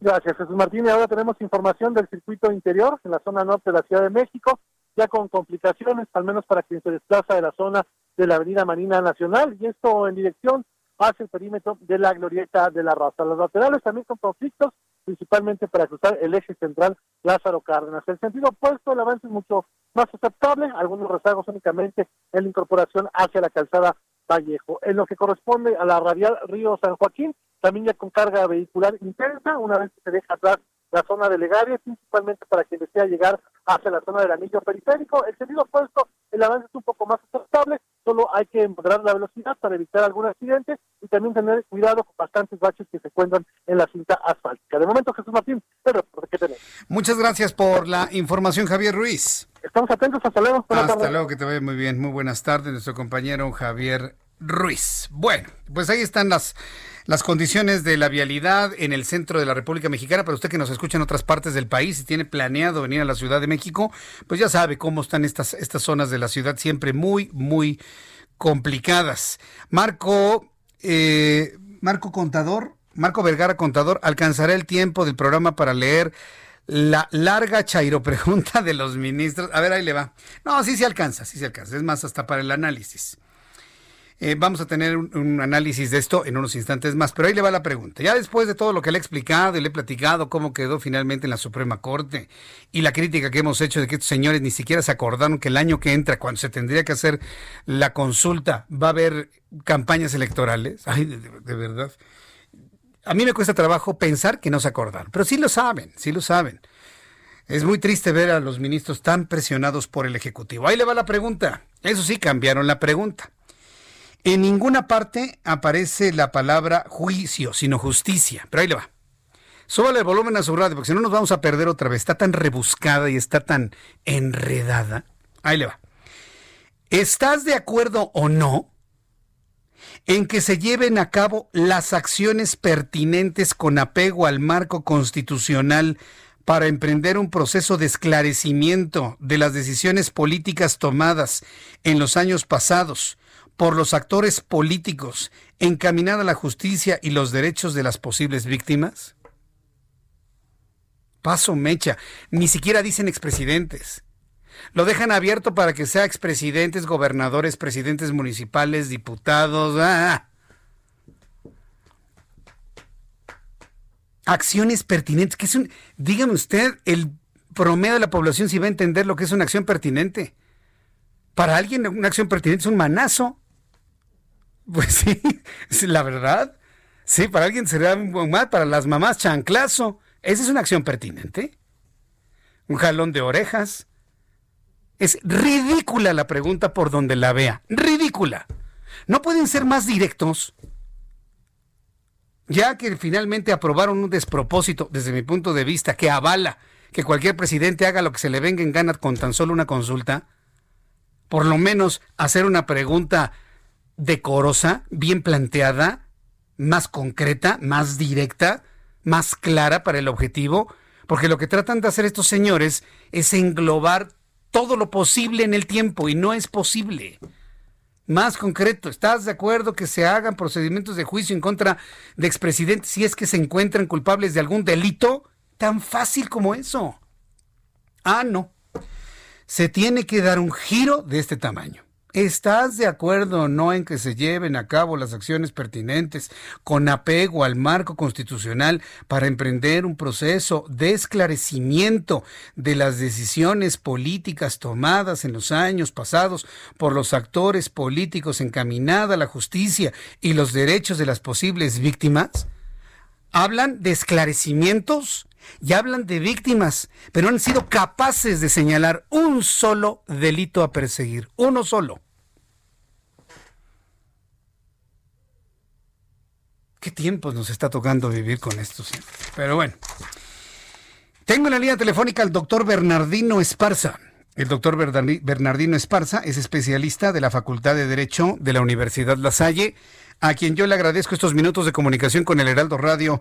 Doctor Esparza, gusto en saludarlo. Bienvenido. Muy buenas tardes. Muy buenas tardes, Jesús Martín. Muchas gracias por la invitación y aquí estamos a tus órdenes. Una primera impresión de la decisión de la Suprema Corte de Justicia de declarar constitucional eh, eh, una pregunta o hacer este, esta consulta popular para enjuiciar o no a los expresidentes de México. Una primera impresión. Pues eh, la primera impresión es que es inconstitucional. Claro. Y dos palabras muy claras, restricción de derechos humanos, ¿no? Que tres palabras, mejor dicho, que no pueden eh, valorar eh, por un derecho a, la participación. Es decir, el derecho a la participación no está por encima de tus derechos humanos, Jesús Martín, de nadie, de todos los habitantes de este país. Mm. ¿Por qué lo, digo de esta manera? Porque la mayor parte de los seis ministros avisaron, incluso el presidente de la, de la Corte desde su inicio, eh, se proclamó por señalar mucho lo que es el derecho a participar, es decir, todos los ciudadanos tienen derecho a participar en la toma de decisiones que toma eh, o que va a tomar en su momento el gobierno. Pero eso está muy bien, eso no se está discutiendo. No es la pregunta si tienen el derecho a participar los ciudadanos o no. Esa no es, digamos, la temática. Inclusive eh, algunos de ellos hicieron algunos ejemplos de otras figuras de participación en otras partes del mundo. Hicieron referencia al plebiscito, al referéndum, figuras completamente distintas a lo que es una consulta popular, con el eh, justificante Jesús Martín de señalar que pues tienen el derecho los ciudadanos. Eso no es la discusión y no está y no está en contra, eh, eh, creo que nadie, de que el ciudadano tome decisiones a través, por supuesto, de este tipo de consultas populares. Esa es la primera, digamos, impresión en ese sentido, Jesús. Ahora, una vez que ya está establecido esto, y bueno, que ya lo declaran constitucional, y con eso los ministros dicen, bueno, yo declaro que es constitucional consultar a la gente y usted ya nos está explicando que no se puede poner una participación, una consulta por encima de los derechos humanos. ¿Qué derechos están violentando con esta decisión de la Suprema Corte? Mira, eh, yo estoy de acuerdo con el proyecto, ¿no? Eh, como dicen los ministros, Luis María Aguilar Morales, el que señala que se está violentando el debido proceso, que es fundamental. O sea, tú te saltas una parte del proceso, digámoslo así, para poder llevar a una persona presunta culpable de un delito, pues muy probablemente estás violentando un derecho fundamental, su debido proceso. Tienes que cumplir en, todos los términos, todas las etapas, no puedes saltártelo esto, porque entonces habrá un juez de control de garantías en un momento determinado que te va a señalar y te va a decir, ¿sabes qué, Jesús Martín? Violentaste el debido proceso, no lo respetaste. Esa es la primera, digamos, característica. Lo otro, cualquiera te puede acusar de un delito, Jesús Martín, pero tú eres presunto inocente hasta que no se te compruebe lo, lo contrario. Esa es la otra característica de la presunción de inocencia. Y la otra, que es la parte también del principio de igualdad, todos debemos ser tratados igual, de la misma manera. No puedes someter al escrutinio a unas cuantas personas de la mayoría de la población. Si se, lleva, si se debe llevar a juicio o no debe llevarse a juicio a estas personas. Eso no se puede eh, hacer. Se rompe con ese principio de igualdad. Y el otro, que es el derecho fundamental también, el acceso a la justicia. Tú tienes derecho a acceder a la justicia. Ya podríamos discutir más adelante, quizás si es pronto y expedita, como nos señala la Constitución, pero tú tienes el derecho de acceder a esa justicia. Nadie te lo puede negar, que puedes ir a un ministerio público, que puedes ir a un juez a denunciar. Nadie te lo puede negar. Y ellos tienen que abrir un procedimiento ¿sí? para que eh, lleven a cabo toda tu, toda tu denuncia y presenten pruebas y hay un juicio, etcétera. Eso es acceder a la justicia. Dice esa ponencia del ministro Luis María Aguilar que eso, pues de alguna manera está señalándolo como un concierto de inconstitucionalidades. Los otros cinco ministros, pues también se proclamaron por esa parte que están vulnerando derechos humanos, sean culpables o no sean culpables, inclusive dice la sentencia, tienen eh, las autoridades la obligación de presentar, pues, en otras palabras, las denuncias. Uno de los ministros, Javier Lainez, decía justamente que pues para eso está el Ministerio Público y para eso está el artículo 21 constitucional, perseguir, abrir los, las carpetas de investigación, etcétera, y recibir las denuncias. Entonces, creo que esa parte es muy importante porque lo que aquí se está señalando son los derechos, los derechos humanos de todos nosotros. Vaya, pues el, asunto siento un precedente verdaderamente preocupante, sobre todo porque da la impresión, yo tengo la impresión, obviamente es una especulación de mi parte, pero me da la impresión de que hubo muchas presiones hacia los ministros, sobre todo las dos ministras que apoyaron la constitucionalidad, es decir, eh, que no apoyaron el proyecto del ministro Luis María Aguilar, pues se, se ve claramente hay una influencia, se ve desde mi punto de vista una presión. ¿Usted consideraría que los ministros estuvieron presionados para votar en ese sentido? Mira, yo no podría eh, afirmarte una cosa u otra. Lo que sí te podría decir que de acuerdo a la interpretación jurídica, por ejemplo, la mayoría también, inclusive de algunos casos, de los que votaban a favor eh, de la de la inconstitucionalidad, de la constitucionalidad, perdón, mencionaban acerca de las responsabilidades administrativas o responsabilidades de servidores públicos y citaban la Constitución. Pero la Constitución señala que hoy actualmente cualquier servidor público puede ser sancionado de acuerdo a esos a, lo que señala la Constitución. A las personas, a los expresidentes que se les está tratando de llevar a un juicio, pues ya no son, ya no son servidores públicos. Entonces, no puede citar un artículo constitucional sí eh, cuando ya ellos dejaron de serlo. Eh, el anterior, el último expresidente Enrique Peña Nieto fue pues a partir del 2018 ya dejó de serlo en los últimos días. Y los anteriores, pues así estamos hasta 1988. Entonces ellos dejaron de ser, dejaron de ser servidores públicos. Y eso no pueden citarlo, creo yo, fijando responsabilidades de servidores públicos en este momento.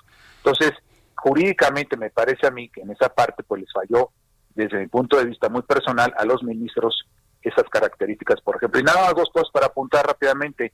Jesús Martín, y creo que es importante. La petición del presidente señala que el 6 de junio debe de hacerse la consulta, la solicitan esa parte, el 6 de junio del próximo año, tú lo decías al inicio de tu charla, justamente en, plena en pleno eh, jornada electoral. Pues muy bien, pero también la Constitución fue reformada en diciembre del año pasado y señala que debe de ser en el mes de agosto las consultas populares. Entonces no sé si los ministros en su momento con esta aprobación por mayoría tendrán que hacer una aclaración respecto a ello. ¿Qué días debe celebrarse la consulta? La, pregunta, la consulta, no lo sé, o se le van a echar la, este, la, eh, la, obligación en un momento determinado al Instituto Nacional Electoral. Y por último, nada más, Jesús Martín, para acabar, no se ha terminado esta consulta, ¿eh? es decir, pasa ahorita a la Cámara de Senadores y tendrán que aprobarla la Cámara de Senadores y la Cámara de Diputados en su mayoría. Y vendrá una convocatoria que eh, va a organizar el INE. Bien, pues vamos a estar muy pendientes del proceso que sigue. La verdad es que ha generado una gran cantidad, bueno, ha, resultado muy dañada la imagen de la Suprema Corte de Justicia con esta con esta decisión. Yo le agradezco mucho, doctor Esparza, el que me haya tomado la llamada telefónica esta tarde. Muchísimas gracias, doctor. Gracias a ti, Jesús Martín, y a todos los Muy interesante. Muchas gracias. Muy bien, el doctor Bernardino Esparza, especialista de la Facultad de Derecho de la Universidad de La Salle. Todos los juristas, como a quien hemos consultado, pues están en esa tónica. Me da, me da mucho gusto saludar a través de la línea telefónica al doctor Julio Jiménez Martínez. Súbale el volumen a su radio. Él es constitucionalista, analista político, a quien le agradezco estos minutos de comunicación con el Heraldo Radio. Estimado doctor Jiménez, bienvenido Julio Jiménez, muy buenas tardes. Hola, ¿qué tal? Muy buenas tardes, Jesús. Un placer saludarte como siempre a tus órdenes. Bien, pues yo no he encontrado hasta este momento, doctor Julio Martínez, a ningún jurista, a ningún especialista en constitución que esté en la misma línea de lo que votaron los seis ministros que, que fueron en contra del proyecto del ministro Luis María Aguilar de determinar inconstitucional la consulta popular de juicio a expresidentes. Desde su punto de vista, doctor Jiménez, ¿qué, qué, qué tenemos sobre la mesa? ¿Qué es lo que ocurrió? ¿Qué es lo que pasó? Cuando pues todos los que saben de constitución veían inclusive una, unanimidad en la inconstitucionalidad. ¿Qué sucedió? Jesús Martín, si me lo permites, eh, quiero darte una explicación en tres vertientes muy claras. En el ámbito político, me queda muy claro que los intereses político-electorales del actual gobierno están por encima de la interpretación jurídico-constitucional. En el segundo escenario, te quiero decir que no era necesario tanto circo, ni era necesario tanto desgaste interinstitucional, si el acceso a la justicia no puede quedar al alcance de una consulta popular. Otorgamos sin conceder si es que existe algún elemento, prueba o evidencia de alguna probable responsabilidad de los expresidentes, que además te quiero decir de entrada que si fueran por temas de carácter electoral, pues ya prescribieron. Y si fuera por algún otro tipo de, delito, pues yo quisiera ver los elementos de prueba y que yo quisiera comentarte que eh, ante este escenario están vulnerando a, toda, a todas luces, están vulnerando el principio de presunción de inocencia de los probables responsables, si es que, reitero, hubiese algún elemento de prueba del cual pudiera la Fiscalía General de la República, constitucionalmente encargada y además responsable de la investigación de los delitos y de los probables responsables. Por cierto, Jesús Martín, institución por cierto, constitucional autónoma. Aquí no tendría nada que estar haciendo ni la Suprema Corte, ni el Senado de la República, ni el pueblo bueno y sabio para que lo involucren en la toma de decisiones que son competencia de las instituciones constitucionales autónomas como la Fiscalía General de la República. Hay que ser muy categóricos en ese tema. Esto me lleva a, perdón por la analogía, a un circo romano en donde, bueno, pues vamos a juzgar y que el pueblo bueno y sabio resuelva juzgamos a los expresidentes o dejamos en libertad al delincuente, al delincuente cuello blanco, que era exprófugo y hoy, pues tal parece colaborador de, este gobierno de la cuarta transformación. Sin lugar a dudas, vivimos momentos inéditos, momentos históricos en donde bien eh, acertadamente hoy la Suprema Corte de Justicia pues da un golpe de timón. Yo no sé bajo qué condiciones, no me consta, pero las evidencias son claras muy probablemente los intereses políticos y electorales están por encima de las determinaciones y las interpretaciones de carácter constitucional. Y, sustento mi argumento en términos del artículo 35 constitucional fracción octava numeral 3 que obviamente cualquier consulta que vulnere o restrinja derechos humanos no podrá ser llevada a cabo. Por lo tanto esta consulta de origen era inconstitucional. Suscribo y apruebo el proyecto del ministro eh, Luis María Aguilar, pero bueno, evidentemente los ministros tienen que sujetarse a la ley federal de consulta popular y en términos del artículo 26 tuvieron que hacer, en fracción segunda, tuvieron que hacer este, esta corrección de plana, corregir la plana, corregir la pregunta, volver a replantear una pregunta que tú hace unos minutos estabas eh, compartiendo con tu importante auditorio, una, una pregunta que además es en términos jurídicos muy compleja, confunde, es la verdad eh, poco accesible al pueblo bueno y sabio y como tú bien entenderás, pues no lo va a entender nadie y seguramente se irán con ese alimento de esa frustración, de esa sed de venganza infundada y poco informada del pueblo bueno y sabio, que lo único que quieren es venganza, quieren ver sangre. Y reitero esta, esta analogía del circo romano, el pueblo bueno y sabio quiere ver sangre, no quieren ver soluciones a los problemas reales de este país. Eh, Jesús Martín, hoy, hoy en la Cámara de Diputados se dio un golpe terrible a sectores muy importantes del país en el materia de fideicomisos. Y en ese tema pues obviamente el pueblo bueno sabio ni enterado está Jesús Martín, pero ya están festejando en la vía pública un gran triunfo para el pueblo que hoy, hoy van a ver por fin tras las rejas a un expresidente. Te quiero decir, que no van a ver a nadie. No van a ver a nadie porque ni siquiera se ha planteado un delito. La pregunta habla de esclarecimiento. ¿Esclarecimiento de qué? Si no se ha fundado ningún tipo de delito.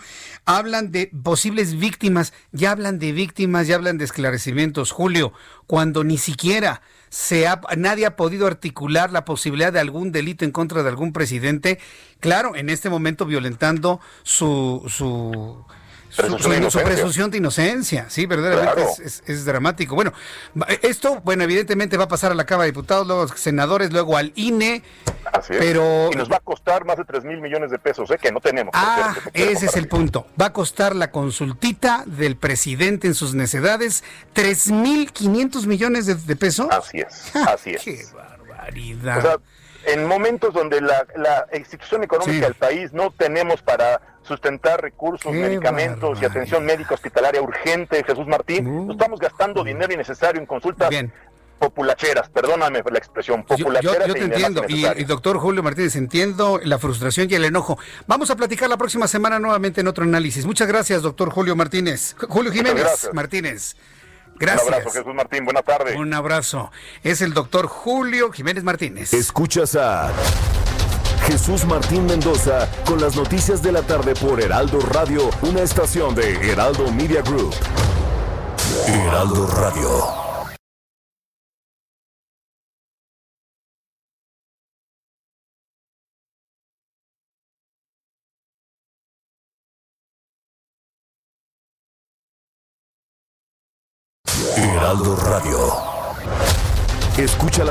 De la tarde con Jesús Martín Mendoza. Regresamos.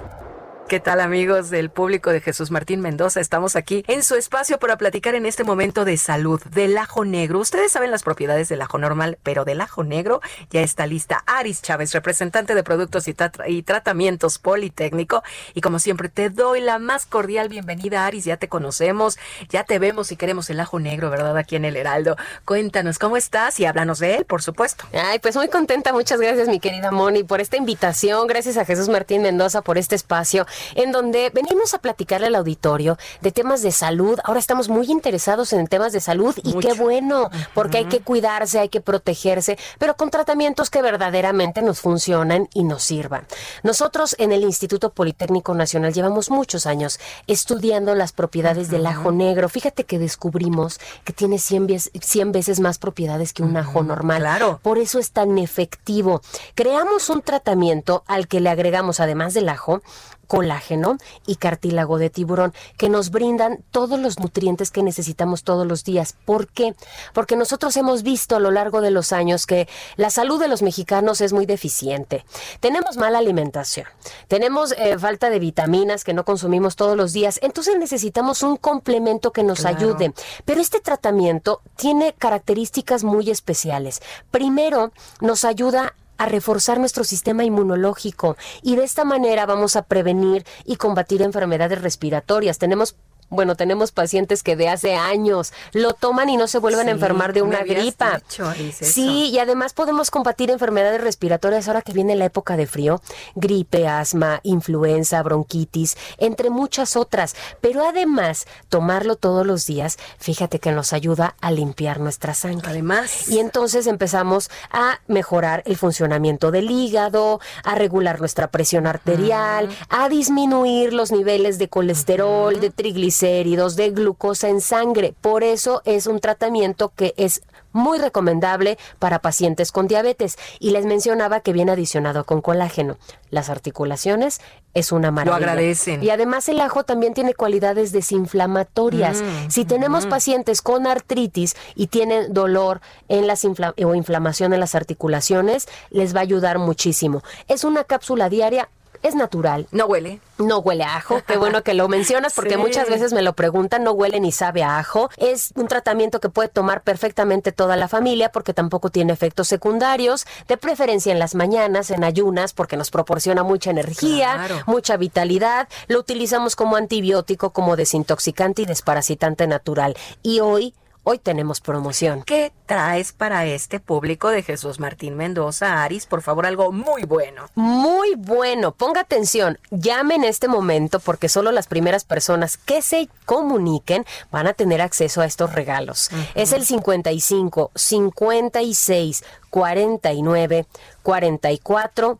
44. Atención, hoy tenemos un año completo para usted de tratamiento en el que únicamente pagarán 1,800 pesos. Y si es de las primeras personas en llamar, se van a ganar otro año adicional sin ningún costo y además de regalo una careta de máxima protección que es lavable, un gel antibacterial con 70% de alcohol, una mascarilla N95 que tiene un grado hospitalario que tú me preguntabas. Si era lavable. Y también lo es para que nos dure muchísimo y además un regalo muy especial, un tapete sanitizante que viene doble, que tiene una calidad inmejorable para que la pongamos en la casa, en la oficina, en el negocio y hoy va gratis.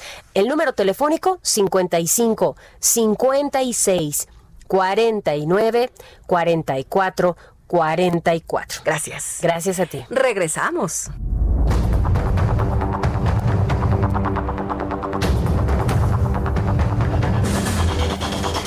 Ya son las 7.34, las 7.34 del centro de la República Mexicana. Una de las noticias financieras importantes del día de hoy es que el Banco de México ve una mejoría en el comportamiento económico de nuestro país. Se lo voy a poner en estos términos para que me lo entienda se había pronosticado un derrumbe de la economía del 9.9% del Producto Interno Bruto. Ahí le va la mejoría. El derrumbe no va a ser de 9.9, va a ser de 9.8. bueno, algo es algo, dijo el calvo. Pero sigue siendo derrumbe de más del 9% y con base en los análisis que ha hecho Juan Musi, nuestro analista financiero, el derrumbe podría llegar a ser hasta del 12% del Producto Interno Bruto. Bueno, este dato que hoy se da a conocer por parte del Banco de México de esta ligera recuperación de un menos 9.9 a un menos 9.8, me, me, da para insistir y redondear y quedarnos con esta idea que nos dejó el doctor Julio Jiménez. La Suprema Corte de Justicia ha determinado constitucional hacer esta, consulta popular y esta pregunta, que ya también la analizamos, es un verdadero despropósito, es una locura, es una tontería la pregunta. Nadie la entiende, ni ellos.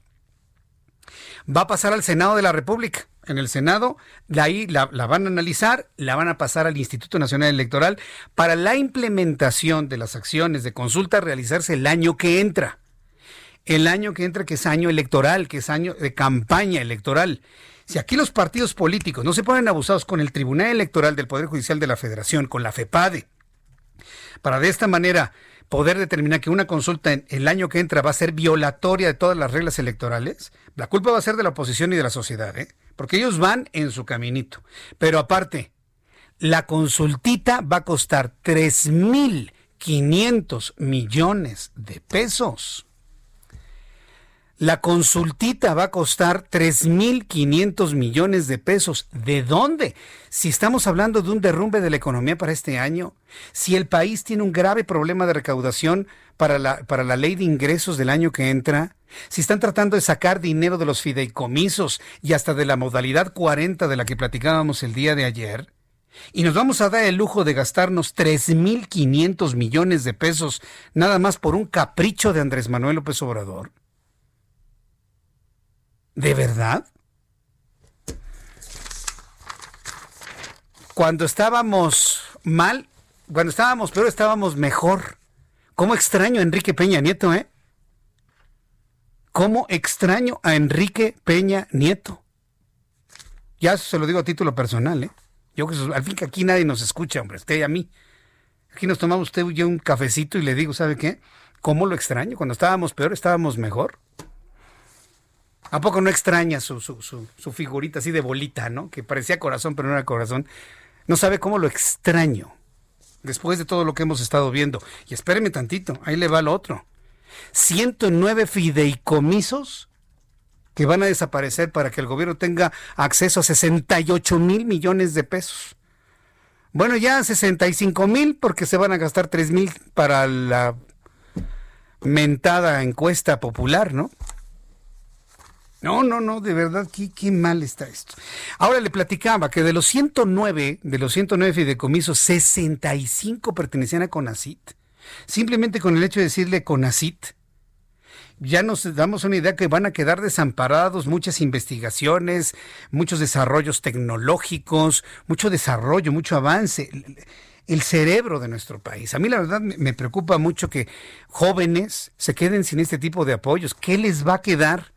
Pues irse a otros lados. Buscarle en Canadá, buscarle en Estados Unidos, buscarle en Europa, buscarle en Japón, donde se apoyan con mucho dinero la investigación científica. En fin, el doctor Antonio Lascano es eh, biólogo y científico y él nos habla sobre la eliminación de los fideicomisos en ciencia y tecnología. Doctor Antonio Lascano, gracias por tomar la llamada. Buenas noches. Sí, encantado. Buenas noches.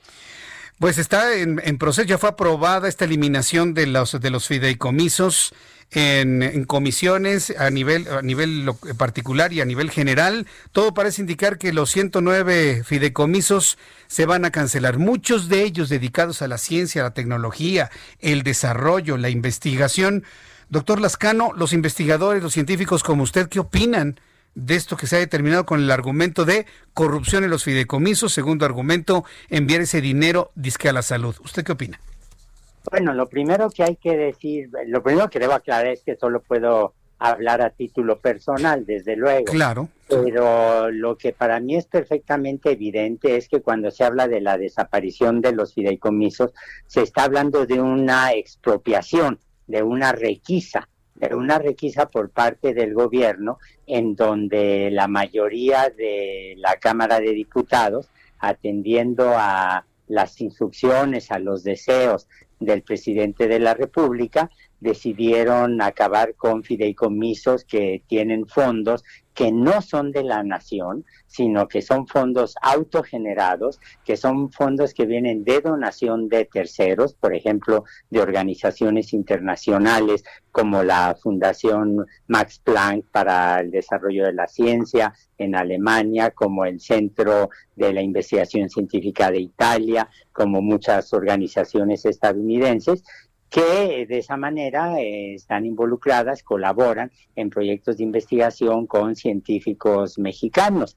Y estos fondos, hay que decirlo, son fondos que siempre han estado extraordinariamente supervisados que no se pueden tocar fuera de los propósitos que con los que está definido el fideicomiso y es la Auditoría General de la Nación, la Secretaría de la Función Pública la que precisamente eh, controla esos gastos, de manera que es completamente ilegítima la afirmación del presidente de que en esos fondos hay corrupción y si hay corrupción que lo demuestren, porque los demuestren porque ahora la acusación de corrupción que se lanza tan a la ligera, no solo por el presidente, sino también por otros funcionarios menores pero con poder, como por ejemplo la directora general del CONACYT, se han convertido en un San Benito que les permite disponer de dinero que no es suyo. Ahora bien, a mí me ha dejado muy impactado sus dos conceptos, expropiación y una requisa. Entonces ese dinero no es del gobierno, era de particulares. ¿Cuál era el origen del, dinero que apoyaba a la ciencia, a la tecnología, a la investigación? Bueno, era dinero que ya se había otorgado a eh, distintos proyectos de investigación, no de manera personal, sino eh, a través de centros, de instituciones de investigación. Eh, es dinero que además eh, son fondos enriquecidos, como le decía yo, por donaciones de terceros, algunas de México, muchas del extranjero, y que es el dinero que va permitiendo, por ejemplo, eh, renovar la infraestructura de los laboratorios, de los grupos de científicos. Los telescopios, a los telescopios hay que darles mantenimiento, los cromatógrafos de gases hay que renovarlos, las computadoras necesitan ser cambiadas en el tiempo, uno tiene que comprar programas y todo esto permite que el trabajo de investigación pueda seguir eh, más allá del otorgamiento eh, anual de los presupuestos que viene de las organizaciones a las que pertenecen estos centros de investigación o bien de instancias como el CONACYT, eh, por una parte. Por otra parte, como le digo, hay proyectos internacionales y el haber tomado este dinero de una manera, haberse apropiado de estos fondos, va a colocar en un problema muy severo al Estado mexicano porque tendrá que atender a demandas, a aspectos legales que, no se han cuidado. Aquí déjeme decirle que para mí lo más importante de estos fondos son las becas eh, que se daban a estudiantes a partir precisamente de esos fondos. Eh, escuchaba yo en la tarde a una estudiante de biología que está trabajando en un problema gravísimo en México, el problema del cáncer cervicuterino, que es una causa de muerte importante para las mujeres mexicanas y que ya fue avisada que a partir del lunes no se podrá presentar en el laboratorio porque eh, tanto el dinero de la beca como los presupuestos para trabajar eh, vienen de estos fondos que ya no le pertenecen eh, para nada a los investigadores, a los centros de investigación.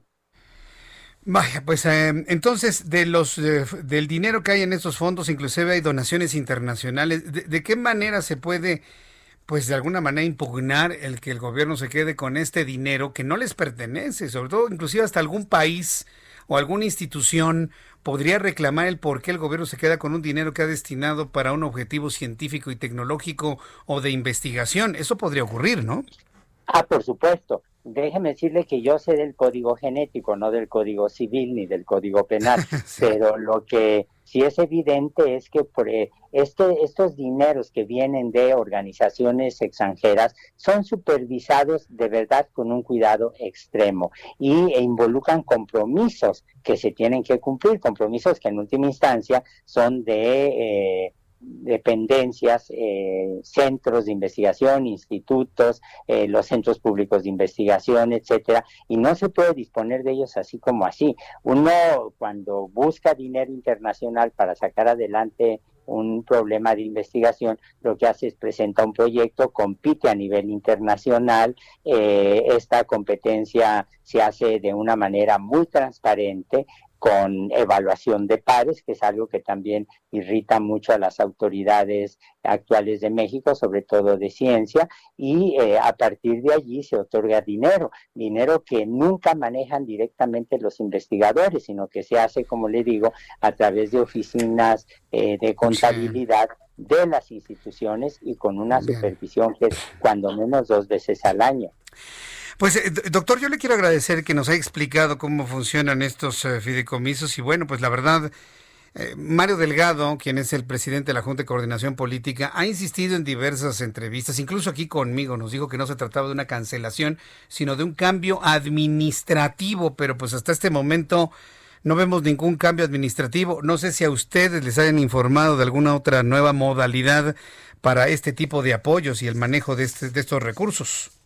No, para nada. Para nada. Pero otra vez insisto, estos son fondos que se otorgan en función de proyectos académicos muy definidos. Yo le puedo garantizar, y soy muy categórico en esto, que ni el señor Delgado ni la Secretaría de Hacienda tienen la más remota idea de cuáles son las prioridades de los grupos de investigación, de científica, tecnológica, humanística, cultural, por una parte. Por otra parte, ya que menciona usted al maestro Mario Delgado, coordinador de los diputados de, de Morena, déjeme decirle que él está tratando de echar a andar esta completar este proceso de apropiación ilegal, insisto, irregular de fondos, porque el martes próximo tiene que renunciar para competir en este proceso por la dirigencia de Morena, lo cual sugiere que está usando todo esto como una moneda de cambio eh, político, por un lado, y por otro lado, con un cinismo verdaderamente eh, sorprendente. El 9 de septiembre dijo que el dinero de los fideicomisos iba a servir para comprar las vacunas eh, cuando estén disponibles de COVID-19. Mm. Es decir, está chantajeando a la gente diciendo que la salud depende de la aprobación, de la apropiación del dinero de ellos. Doctor eh, Lascano, le agradezco mucho el que me haya tomado la llamada telefónica el día de hoy. Que tenga usted muy buenas tardes, buenas noches. Gracias, doctor. Igualmente, hasta luego. Hasta luego. Es un chantaje el argumentar que no habrá dinero para, las, eh, para los medicamentos de COVID si no se aprueba la cancelación de los fideicomisos. Es una expropiación. Es una requisa. Se están apropiando de dinero que no es del gobierno.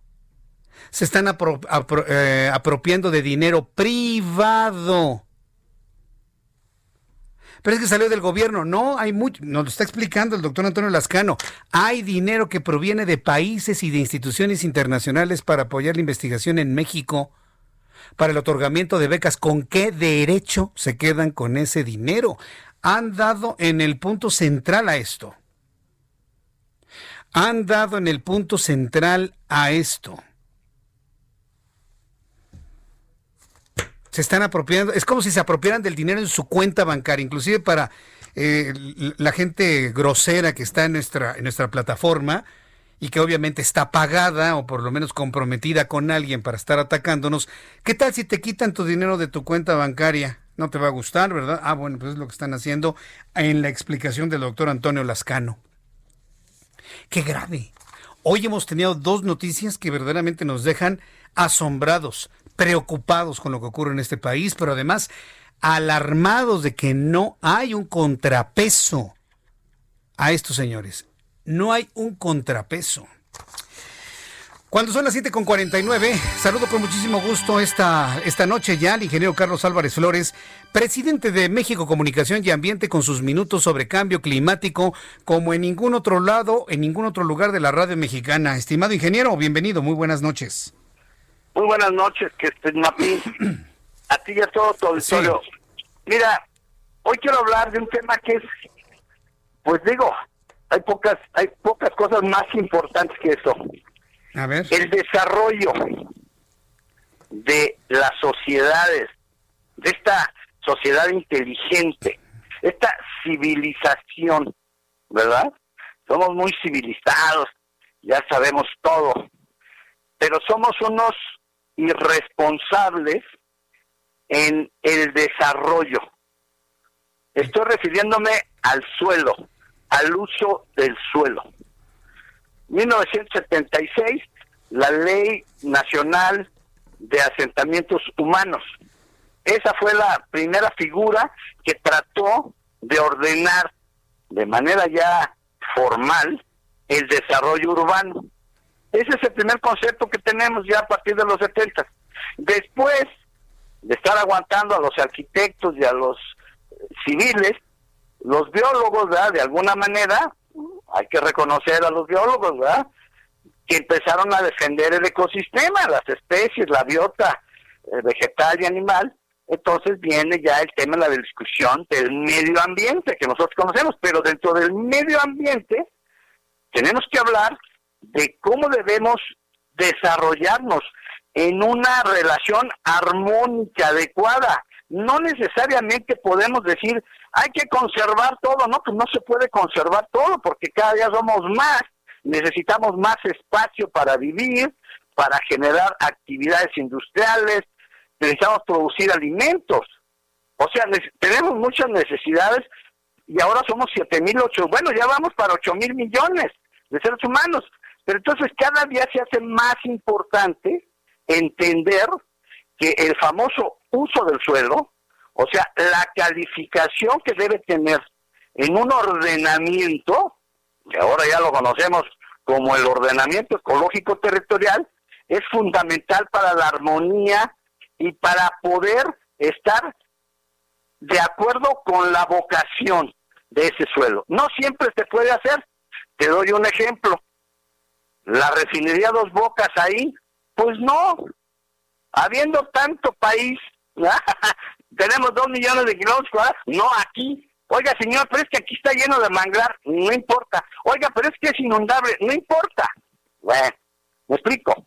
Las decisiones son de otro tipo, no son en una clara conciencia de decir, a ver, ¿qué pasa si pongo esta actividad aquí en este tipo de suelo, en este ecosistema, en este lugar? Entonces México ha desarrollado poco a poco estos instrumentos que son buenos, pero que no cumplimos o que no actualizamos.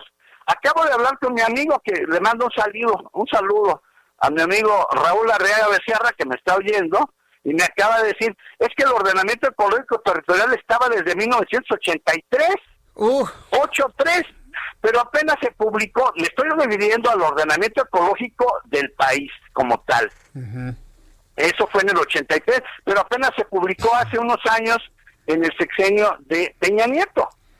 Pero entonces, ahora, es importante, muchos estados, no todos, tienen ya sus programas o planes de ordenamiento ecológico territorial. Guanajuato es un ejemplo, me acaba de, decir Raúl, bueno, eh, sí, él, ya, ya hizo algo más, más adelante dice, ya combinó el desarrollo urbano junto con el ordenamiento ecológico territorial, ecológico territorial, que no es necesariamente lo mismo, no es necesariamente qué bueno que ya lo pudieron conjugar en Guanajuato, pero a nivel nacional nos falta todo. O sea, la Semarnat, esta nueva SEDATU, que es la que tendría que regular eso, actualizar el ordenamiento ecológico territorial del país, cosa que no ha hecho, ¿verdad? Esa secretaría nueva, pero pues ya sabes cómo están las secretarías, ya no tienen dinero, ya no tienen que ni hablen por teléfono, ya no, tienen para pues. sacar copias fotostáticas.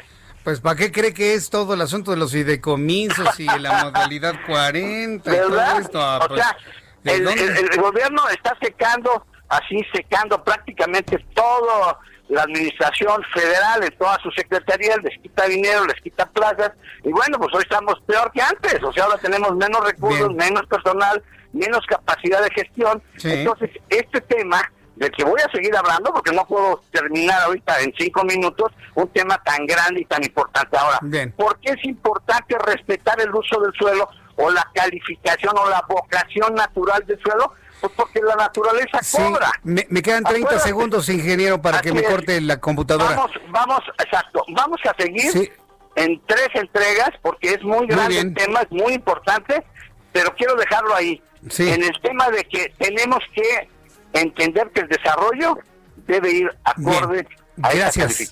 Gracias, ingeniero. Buenas noches. Buenas noches. Ya nos vamos. Gracias por estar con nosotros a nombre de este gran equipo. Lo espero mañana, 2 de la tarde por el 10, a las 2 por el 10 y aquí en el Heraldo Radio. Gracias. Esto fue las noticias de la tarde con Jesús Martín Mendoza. Heraldo Radio. La HCL se comparte, se ve y ahora también se escucha. Hey, it's Danny Pellegrino from Everything Iconic. Ready to upgrade your style game without blowing your budget? Check out Quince. They've got all the good stuff shirts and polos, activewear, and fine leather goods, all at 50 to 80% less than other high end brands. And the best part? They're all about safe, ethical, and responsible manufacturing. Get that luxury vibe without the luxury price tag. Hit up quince.com slash upgrade for free shipping and 365 day returns on your next order. That's quince.com slash upgrade.